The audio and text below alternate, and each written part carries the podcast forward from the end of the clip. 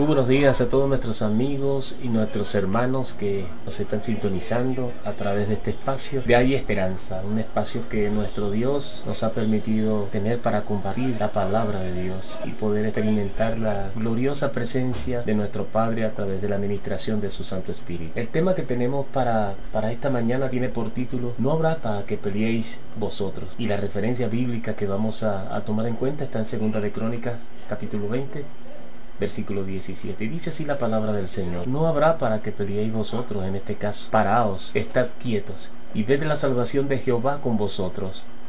Oh Judá y Jerusalén, no temáis ni desmayéis. Salid mañana contra ellos, porque Jehová estará con vosotros. Y dice el Salmo 46, 10, Estad quietos y conoced que yo soy Dios. Seré exaltado entre las naciones enaltecido seré en la tierra. Jehová de los ejércitos está con vosotros. Nuestro refugio es el Dios de Jacob. Selac. Vamos a orar. Padre, te damos infinitas gracias por tu misericordia, Dios, por tu gracia, por tu amor, Padre Santo, que hemos experimentado en cada día de nuestra vida, a pesar de las dificultades, a pesar de lo débil que somos, Señor mío. Sentimos, Padre Santo, tu presencia a través de tu Santo Espíritu y tu asistencia divina, Dios, en cada una de nuestras necesidades. Te presento delante de ti, Padre, a mis hermanos y a mis amigos, a cada familia de ahí esperanza, para que tú puedas, Padre Santo, en tu misericordia y en tu amor, ministrar tu gracia y traer la provisión según la necesidad de cada corazón. Te damos la gloria, Padre amado, porque tú nos permites poder en este tiempo tan difícil en este, en este tiempo tan convulsionado, poder escuchar el mensaje de paz que trae tu Santo Espíritu a nuestras vidas. A pesar que en las noticias, en la prensa, a través de la televisión, lo que vemos son cosas, Padre, que están degenerando el valor del ser humano y lo están conduciendo por el camino de la desesperación y del caos. Podemos nosotros decir confiadamente, Jehová es nuestro ayudador y no temeremos lo que nos pueda hacer el hombre. Te damos la gloria, Padre amado. Toma tu siervo, Señor, limpia tu canal, Padre. Porque siervo tuyo somos, Señor, ministro de Jesús e instrumento de tu Santo Espíritu. Padre, te pido en esta mañana que traigas la porción de vida de la palabra, esa palabra propicia para nuestro corazón, que estamos esperando, Dios mío, anhelando de ti en el nombre del Señor Jesucristo, te damos infinitas gracias. Amén, amén y amén. Nuevamente, apreciado hermano y amigo, estamos aquí juntos compartiendo la palabra de Dios, el código ético, moral y espiritual que está contenido en la Biblia que Dios nos ha dado y nos ha enviado para que nosotros vivamos reposadamente en fe y sirviéndole en santidad. Hay algo interesante que debemos aprender en estos tiempos tan complicados, que no va a faltar en nuestras vidas alguna persona que se acerque a nosotros con noticias nefastas. Quizás sin intención, pero siempre buscando intimidarnos o amedrentarnos para hacernos desfallecer en la confianza a las promesas dadas por Dios a través de su palabra buscando siempre impedir que, persistamos en alcanzar las promesas que nos han sido concedidas por la, por la fe de Dios en nuestro corazón. En la palabra de Dios vemos que hay experiencia. Por ejemplo, en el caso del rey Josafat, en segunda de Crónicas 20, del 1 al 3, dice la palabra de Dios, pasadas estas cosas aconteció que los hijos de Moab y de Amón, y con ellos otros de los amonitas, vinieron contra Josafat a la guerra. Y acudieron algunos y dieron aviso a Josafat, diciendo, contra ti viene una gran multitud del otro lado del mar y de Siria. Y aquí están en Asesón Tamar, que es en Gadí. Dice la palabra del Señor que en esos momentos Josafat tuvo temor, pero la respuesta inmediata del rey fue no dar lugar para que esta noticia afectara su plena confianza que él tenía en Dios, no dejando que el temor le llevara a tomar decisiones, no sin antes consultar cuáles eran los planes de Dios con todo esto que estaba sucediendo. Su reacción inmediata ante tal situación fue humillar su rostro delante de nuestro Dios para ser asistido por su paz. ¿Cuántas dificultades tú nos pasas en cada momento de tu vida?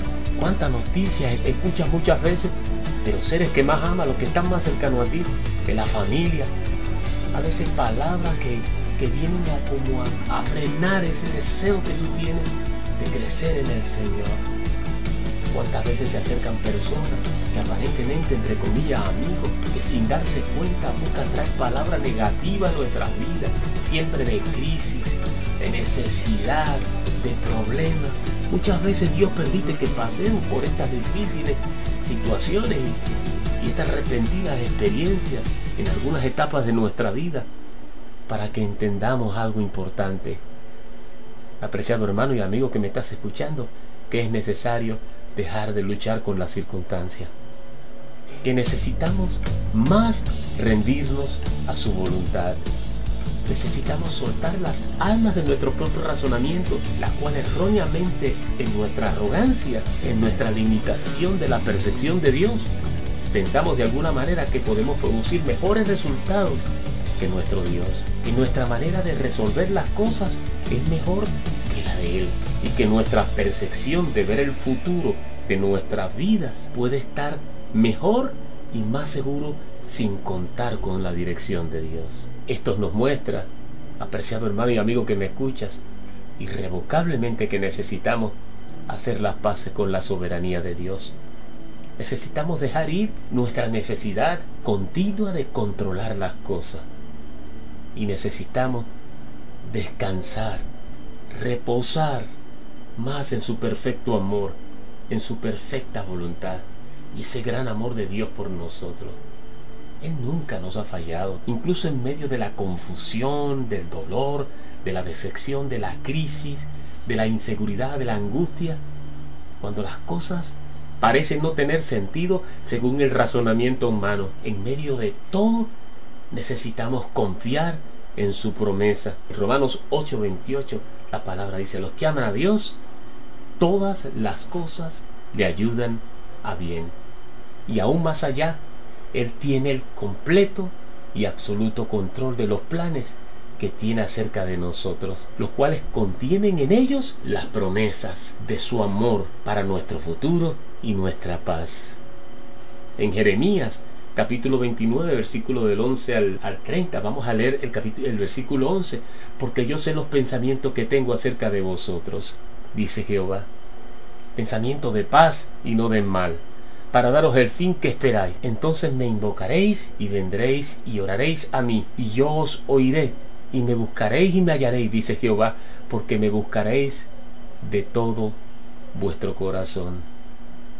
Amado hermano que me estás escuchando y amigo, es imperante la necesidad que tenemos de soltar nuestros, nuestro más enemigo silencioso, que es nuestro propio razonamiento, en confiar en nuestro propio criterio sin contar con la dirección de Dios a través de su Santo Espíritu. En el libro de Proverbios, capítulo 3, versículo 5, la palabra de Dios nos enseña, fíjate de Jehová con todo, de todo tu corazón y no te apoyes en tu propia prudencia. Debemos aprender a refugiarnos en la palabra de Dios, y dejar que Dios se manifieste conforme su voluntad de manera majestuosa, como Él solo lo sabe hacer en nuestras vidas.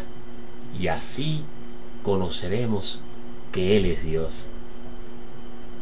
Hay muchas personas, inclusive hermanos que están en la fe, que cifran su fe en la palabra y en las obras, pero en realidad no se preocupan sino de las apariencias pues ponen la mirada en sus propios razonamientos, en su honor, en su propia conveniencia, en su fama, en el disfrute, con la intención de alcanzar más y mejor aceptación ante los demás, de ser más distinguido y famoso, sin entender que todas estas cosas, por grandes y dignas que parezcan, solo son valiosas por la raíz de la intención que tiene quien las hace. Y el libro de Efesios 2.10 dice la palabra del Señor, porque somos hechura suya, creadas en Cristo Jesús para buenas obras, las cuales Dios preparó de antemano para que anduviésemos en ellas. Y si las obras son perfectas, solo pueden venir de Dios. ¿A qué esperamos para rendir entonces nuestro corazón a su perfecta voluntad? De lo contrario, apreciado hermano que me estás escuchando, amigo, todo lo que hagamos solo son obras muertas, obras de nuestras manos, porque proceden de nuestro egoísmo y de nuestra obstinación. El llamado que Dios nos hace en estos momentos era a rendirnos, a buscar siempre su dirección, a contar con Él en todas nuestras dificultades, porque Dios conoce nuestro pasado, nuestro presente y nuestro porvenir. Todos nuestros esfuerzos es inútil y por lo tanto muertos si no apuntan a la adoración de Dios. Cualquier significado y estima que alcanzamos de nuestras obras, aparte del fin de llevar la gloria de Dios y establecer su reino sobre la tierra, está fuera de lugar. Tal obra sin Dios puede parecer buena para nosotros y a los ojos de mucha gente y hasta recibir aplauso de los demás. Pero el cielo le haya repulsivo y contaminado por el pecado. En otras palabras, apreciado hermano que me escuchas, a menos que hayas sido lavado por la sangre de nuestro Señor Jesucristo, todos nuestros actos buenos son sin valor, inútiles y vanos y muertos delante de la presencia del Señor. En el libro de Proverbios 14:12 nos enseña el Señor y en el 16:25 hay caminos que al hombre le parecen derecho, pero su fin es camino de muerte. El alma llena de Dios recibe una profunda mirada del Creador, penetrando en el fondo del ser, y ésta queda tan apegada a nuestro Dios que todo sufrimiento, toda dificultad, todo túnel de problemas que tengamos que pasar, sabe a poco, porque Él nos hace ver como un rayo lo que falta por hacer y lo que está por venir es lo mejor en Dios. Esta es la razón, apreciado hermano que me escuchas y amigo, de que debemos descansar siempre en la perfecta voluntad de Dios. Rendirnos a su amor en oración. Y en segunda de Crónicas capítulo 20 versículo 15, el Señor nos dice, no temas, ni os abedrentéis delante de esa multitud tan grande, de esos problemas que se te han venido de manera repentina, de esas dificultades, de esa escasez, porque dice el Señor, Tuya no es la guerra, sino mía, dice el Señor. No es vuestra la guerra, sino de Dios. Que el Señor te bendiga, apreciado hermano y amigo que me estás escuchando. Y oro al Señor y clamo delante de su presencia para que sea propicio para todas tus necesidades y que te dé la fortaleza y la dirección a través de su Santo Espíritu para que aprendas a ver con claridad lo hermoso y lo glorioso que es la presencia de Dios en nuestras vidas. Que Dios te bendiga y hasta otra nueva